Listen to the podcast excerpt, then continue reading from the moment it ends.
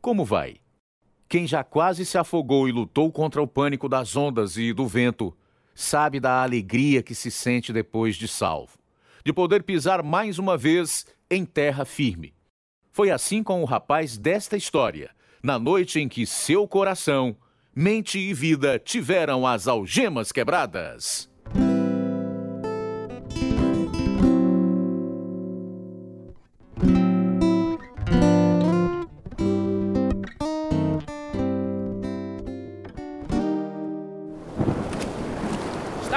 Tempestade. É melhor voltar à praia. Vou pegar o colchão de ar. Pule no barco. Rápido, vamos remar. Olha essas ondas. O vento está muito forte. Oh, não! O colchão de ar acabou de cair na água. Calma, eu vou pegá-lo. Tio, é melhor voltar para o barco. O vento está forte demais. Não consigo. Calma, estou chegando. Fica firme. Socorro! Socorro, socorro! Alguém me ajude! Agarre o remo! Volte! Volte! Estou me afogando! Tô chegando! Tio, aguenta firme!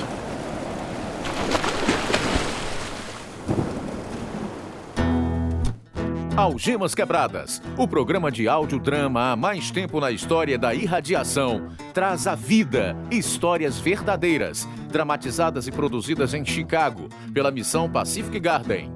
Os moradores de rua são fáceis de identificar por causa de suas roupas em farrapos. Muita gente fica longe delas, quase com medo de tocá-las, mas não na missão Pacific Garden.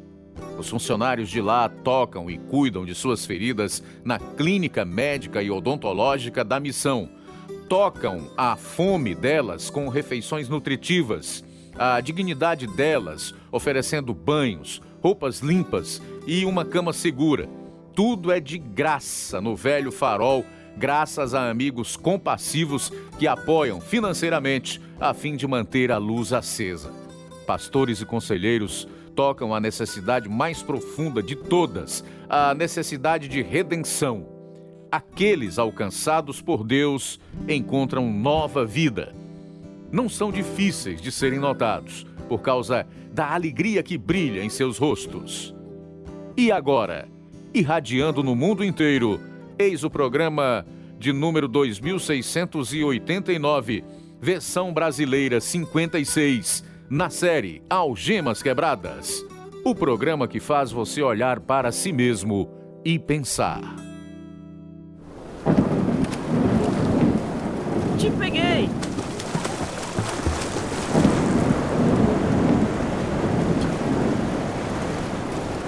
Dá pra ficar em pé aqui, Bill. Ô, oh, cara. Essa foi por pouco. Quase me afoguei. O vento continuava empurrando o barco para longe de você. Você salvou minha vida, Gil. Não estava tão fundo quanto pensávamos. Mas você não sabia disso quando pulou. Nunca vou esquecer o que você fez por mim hoje. De certo modo, essa experiência marcou o fim da inocência para o rapazinho de nossa história. Ele estava entrando na adolescência e sendo puxado em duas direções: uma de amor e lealdade, a outra de vergonha e medo. Levado pelos ventos do engano, quase se afogou num mar de conflitos. Esta é a história do seu salvamento, a história verdadeira de Bill Lenz, agora mesmo em Algemas Quebradas. Vários membros de minha família tinham problemas sérios. Papai era epiléptico e muitas vezes tinha convulsões horríveis. Minha irmã mais velha era deficiente mental. Quando eu estava com seis anos, ganhei um irmãozinho.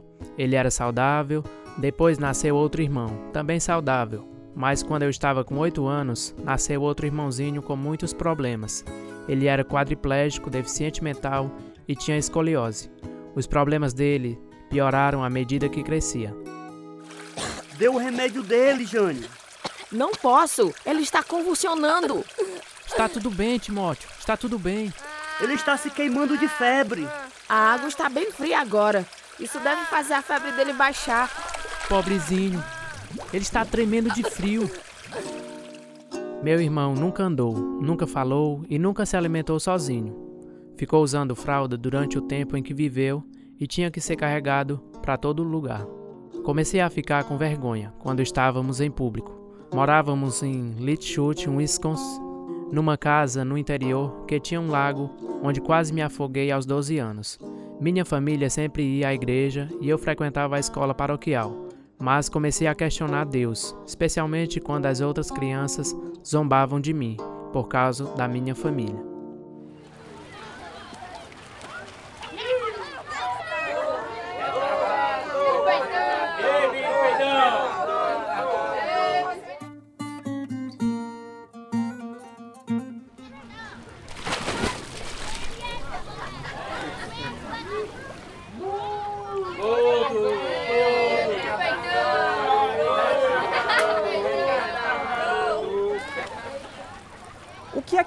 Dizendo, Bill? Um deles disse que eu tenho que usar sutiã para ir nadar. Ele me chamou de Billy Peitão. Quem liga pra o que eles dizem? Não dê atenção a ele, Bill. Eu era baixinho e gordo naquela época. Sempre ria da mangoça deles. Mas por dentro estava magoado, especialmente quando zombavam de minha família. Muitas vezes clamava a Deus: Não é justo. Muitas famílias não têm filhos deficientes e nós temos vários. Por que o Senhor deixou isso acontecer? Por quê? Sentia-me dividido entre o amor por minha família e a vergonha por causa dos problemas dos meus irmãos. O único prazer que eu tinha era em ir caçar ou pescar com meu pai nos fins de semana. Como vão as aulas, Bill? Tudo bem. Tentei entrar no time de basquete, mas não me aceitaram. O treinador disse que eu ia bloquear a visão da cesta para todos os outros jogadores. Ele estava brincando por eu ser tão baixinho. Ele não precisava dizer isto.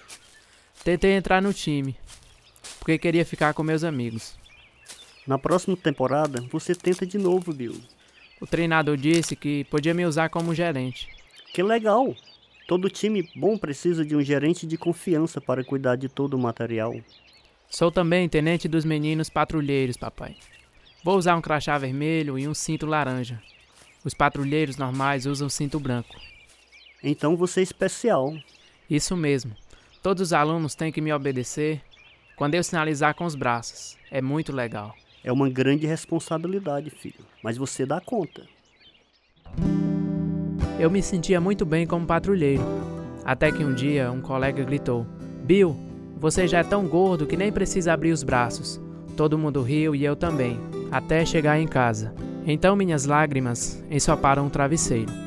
Perdi peso, deixei o cabelo crescer e comecei a agir como um durão, tipo respondendo os professores, para impressionar os outros alunos e fazê-los rir.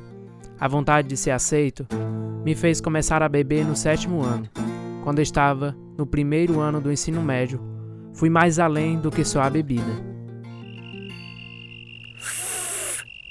Aqui, Bill, dá uma tragada. O que é isso? Maconha, Bocó. Anda logo, não estrague. Não exale, aguente o fogo o máximo que puder. Não tô sentindo nada. Mas vai sentir, companheiro, vai sentir.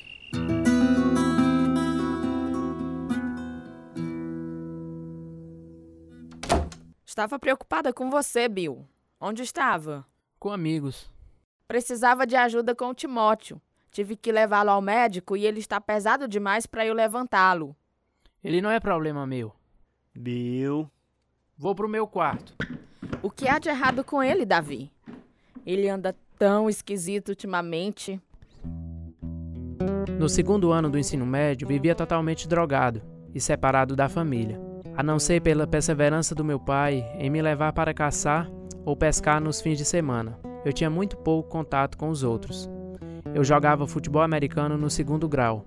Fora disso, vivia de uma lombra para outra. Vou lhe mostrar como ganhar um dinheirinho bem fácil, Bill. Vamos parar nessa fazenda e ver o que eles têm a oferecer. Vamos. Há uma luz acesa. Isso não quer dizer nada. As pessoas deixam a luz acesa quando saem. E se estiver em casa, cara? A gente finge que tá perdido e pede informação. E se não tiver ninguém em casa? Então a gente entra e se serve do que tiver. O que a gente roubava era trocado por drogas. Mesmo assim, ainda não havia dinheiro bastante, pois só queria ficar chapado. Logo comecei a traficar e meu quarto, no sótão, era a boca de fumo. A princípio, meus pais achavam que eu estava apenas me divertindo com meus amigos, mas depois começaram a suspeitar de algo errado.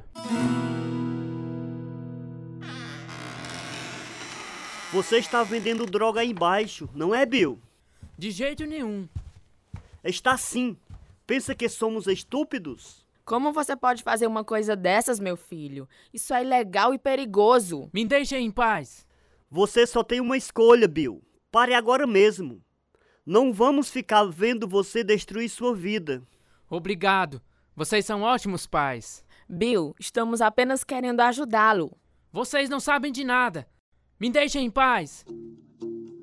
Parei de traficar, mas estava tão cheio de ódio que pintei meu quarto de preto e escrevi na parede: Vão para o inferno.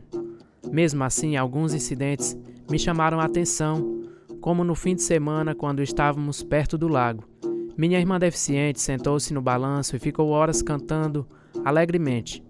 A ficha caiu. Eu estava fazendo tudo para preencher o vazio em minha vida, e minha irmã que não fazia nada, era mais feliz do que eu. Uma noite, a guarda municipal me parou por excesso de velocidade. Eu estava bêbado, por isso o guarda me levou à delegacia e ligou para os meus pais. Bem, Bill, seu pai não parecia muito feliz quando lhe disse o que aconteceu. Eu não tô nem aí. Onde conseguiu a bebida? Você é menor de idade. Não é da sua conta. É sim. Posso indiciar você, garoto. Tô morrendo de medo. Quero saber onde conseguiu a bebida. Foi um de um amigo ou num bar? Não vou responder pergunta nenhuma. Você devia responder se soubesse o que é bom para você. Vou te matar. Por que não faz isso agora? Vou fazer quando menos esperar. Seu! Outros guardas tiveram que se meter e nos separar. Eu era mesmo muito atrevido. Não me importava com nada. Em casa, toda a minha frustração era desabafada em cima de minha mãe. Eu era abusivo oral e até fisicamente, empurrando-a e cuspindo nela. Onde você estava, Bill? Estava morrendo de preocupada por sua causa. Não é de sua conta. Suma de minha vida e me deixe em paz. Quero saber onde você estava, com quem e fazendo o quê. Deixe-me em paz. Odeio a senhora. Por que está fazendo isso assim mesmo? A vida é minha, posso fazer dela o que eu quiser. Eu, eu não sei o que eu sinto. É como se eu amasse e odiasse ao mesmo tempo. É como se eu amasse tanto, mas odiasse o que está fazendo a você mesmo. Cala essa boca, me deixe em paz. Como me tornar insensível, à medida que me afundava cada vez mais. Porém, as palavras de minha mãe ficavam ressoando na minha cabeça sem parar. Ficava em meu quarto horas a fio, isolado, escutando rock da pesada, porque não queria ninguém perto de mim. Às vezes nem conseguia conversar, nem dar meu endereço e número de telefone. Meu apelido no ensino médio era Bill Chapado. Ficava assim porque não tinha esperança nenhuma na vida. Um dia, quando voltava da escola para casa, mil perguntas invadiram minha mente. Quem é você? Para onde vai? O que é a vida, afinal de contas? Para onde vai quando morrer? Queria mudar, mas não sabia como. Sem motivação, no início do último ano do ensino médio, nem mesmo saía para jogar futebol americano. Por isso fiquei surpreso quando o treinador apareceu em minha casa. Bill, vim saber por que você não vai participar do time de futebol americano este ano. Conflito entre os horários, treinador. Estou fazendo caça com arco e é no mesmo horário que o futebol. Queria que você repensasse. Você é um ótimo jogador e o time precisa de você. Eles nunca vão sentir minha falta. Não diga isso não, amigo. Você tanto é especial para Deus quanto para seu time. Você preenche um lugar que ninguém mais pode preencher. Nunca havia pensado assim.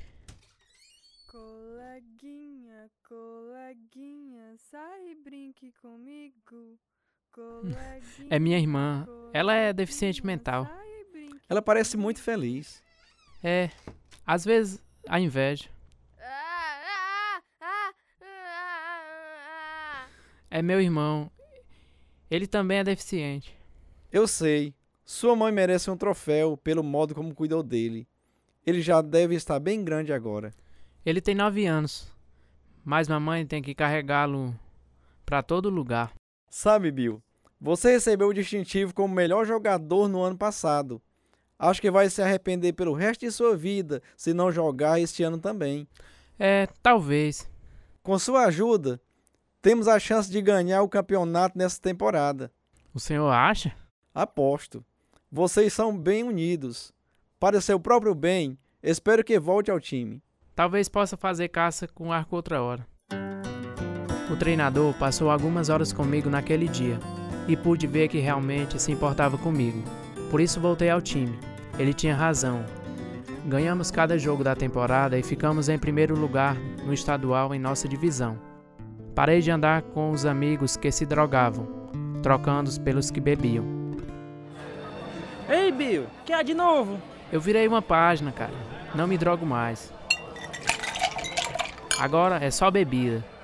Legal. É por causa do esporte? Não. Cansei de me sentir como um zumbi o tempo todo. É mesmo. Ouvi dizer que as drogas deixam a pessoa paranoica também. Que bom que saiu dessa. A gente fica muito tempo sozinho quando está chapado, entende? É muito melhor estar na companhia de pessoas. Teu namoro com a Jenny ainda está firme? Está sim. Ela gosta mais quando eu estou sóbrio. O único problema com a bebida era a ressaca. E cada sábado de manhã, não importava quão tarde chegasse em casa, meu pai me acordava para ir caçar ou pescar. Ele sabia que eu estava atribulado e queria ajudar, mas não sabia como, por isso continuou me amando. Bill, quer ir caçar comigo hoje de manhã? Tô esgotado, pai. Preciso dormir mais. Vamos, levante. Vai ser bom respirar puro e fazer exercício. É, acho que dá para dormir no carro. O café está pronto. Se vista.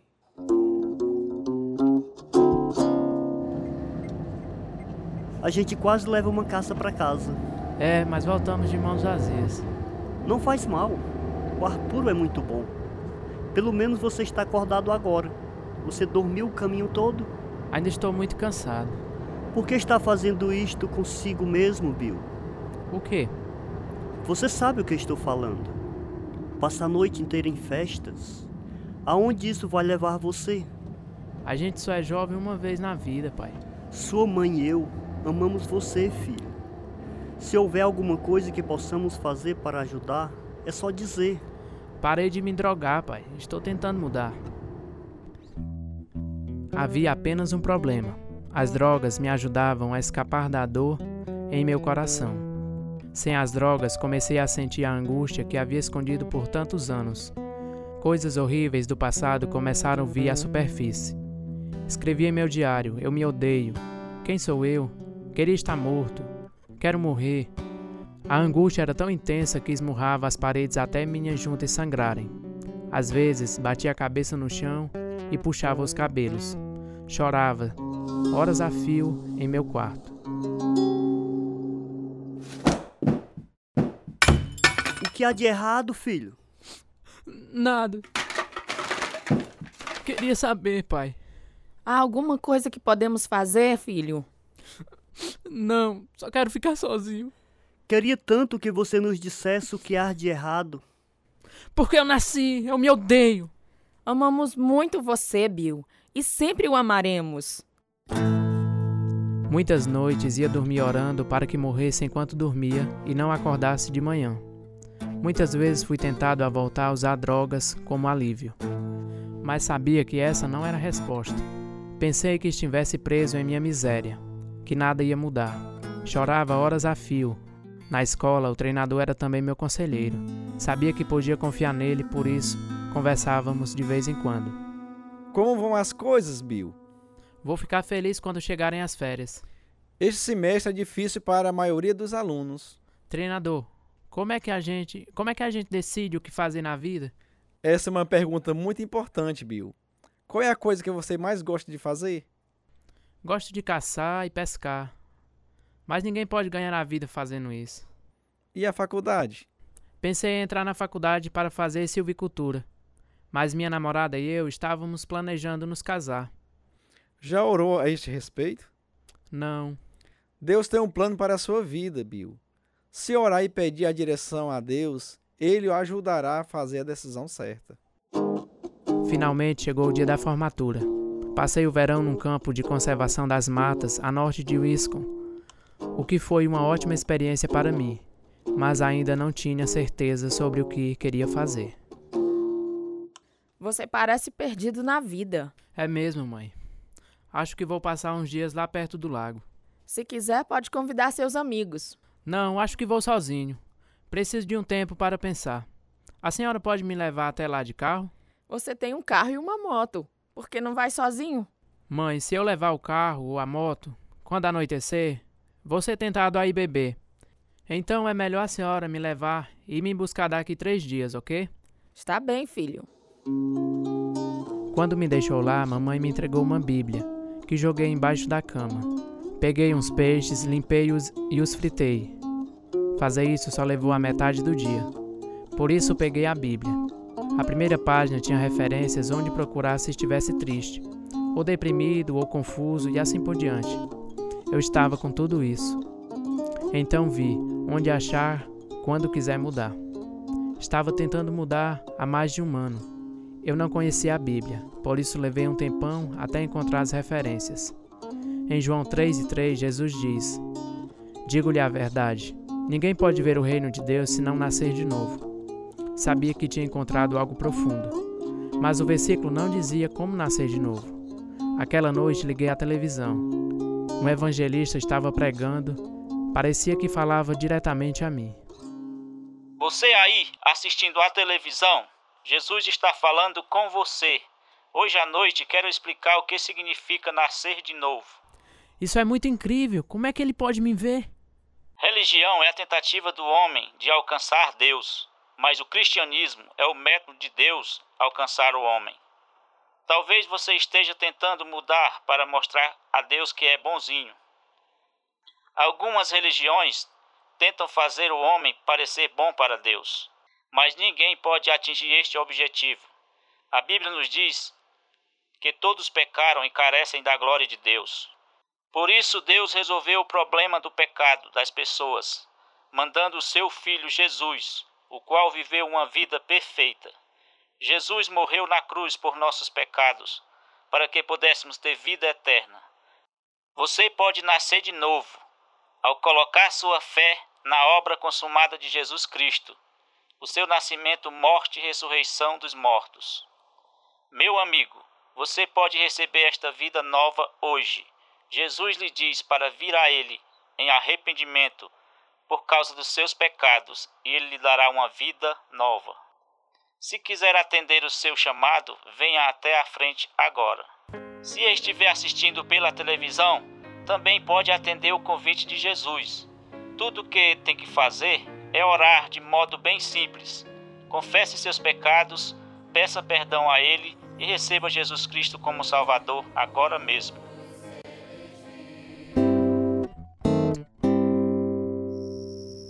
Desliguei a TV e sentei-me no chão e orei. Ei, Jesus, se o que esse cara disse for de verdade, então faça. Jesus, confesso que sou um pecador. Quero que o Senhor me perdoe. Perdoe os meus pecados. Creio que o Senhor morreu para me dar a vida nova. Por favor, faça com que eu nasça de novo, como a Bíblia diz. Amém. Minha vida nova começou naquela noite, no dia 5 de setembro de 1975. Senti paz e alegria pela primeira vez. O desejo pelas drogas e álcool sumiu e gradualmente meu caráter foi transformado. Escrevi ao evangelista pedindo um estudo bíblico que me fizesse aprender sobre a palavra de Deus. Depois me engajei na guarda costeira e durante os quatro anos seguintes passei horas sem fim estudando minha Bíblia. Poucos anos depois, meu ex-treinador me convidou para ir a um banquete de professores. Fiquei muito contente quando soube que ele era crente. É um prazer muito grande para mim apresentar um dos nossos ex-alunos, que serviu quatro anos na Guarda Costeira nos Estados Unidos. O Bill recebeu o distintivo de melhor jogador de futebol americano a cada ano e ajudou o nosso time a ganhar o torneio. Porém, ele era um rapaz atribulado naquele tempo e tentava muito mudar de vida. Orei demais por ele durante aqueles anos. A mudança não veio até que ele se formou e uma noite recebeu Jesus Cristo como Salvador. Que diferença Jesus fez na vida dele? É com muito prazer que damos o troféu de melhor ex-aluno deste ano a Bill Lenz.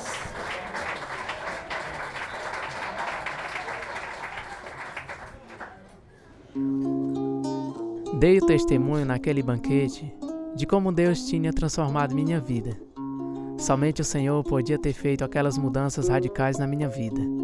Em 1981, casei-me com uma moça maravilhosa. Temos três filhos.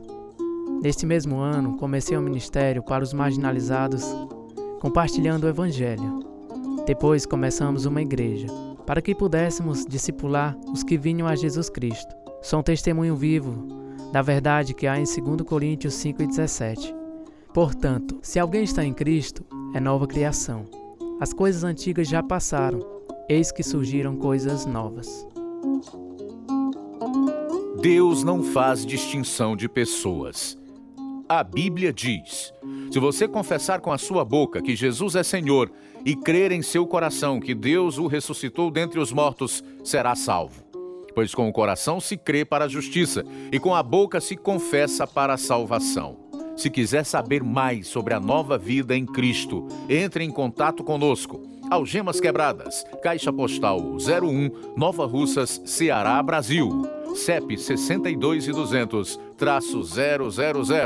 Nosso telefone é 88 3672 1221 e o e-mail é algemasquebradas@hotmail.com ou nosso site algemasquebradas.com.br. Esse é o programa número 2689, versão brasileira 56. Participaram da história verdadeira de Bill Lenz os seguintes atores: Leandro Costa, Capistrano e Biapina, Joelma Pontes, João Leiva, Samantha Rodrigues, João Pedro e Biapina, Luiz Souza, Ismael Silva, Kim Alves, Antônio Carlos. Tradução: Edissa Soeiro. Direção: Lina Gossen e Carlos Lopes. Produção: João Lucas Barroso. Música: Ismael Duarte e Heriberto Silva. E eu sou Luiz Augusto.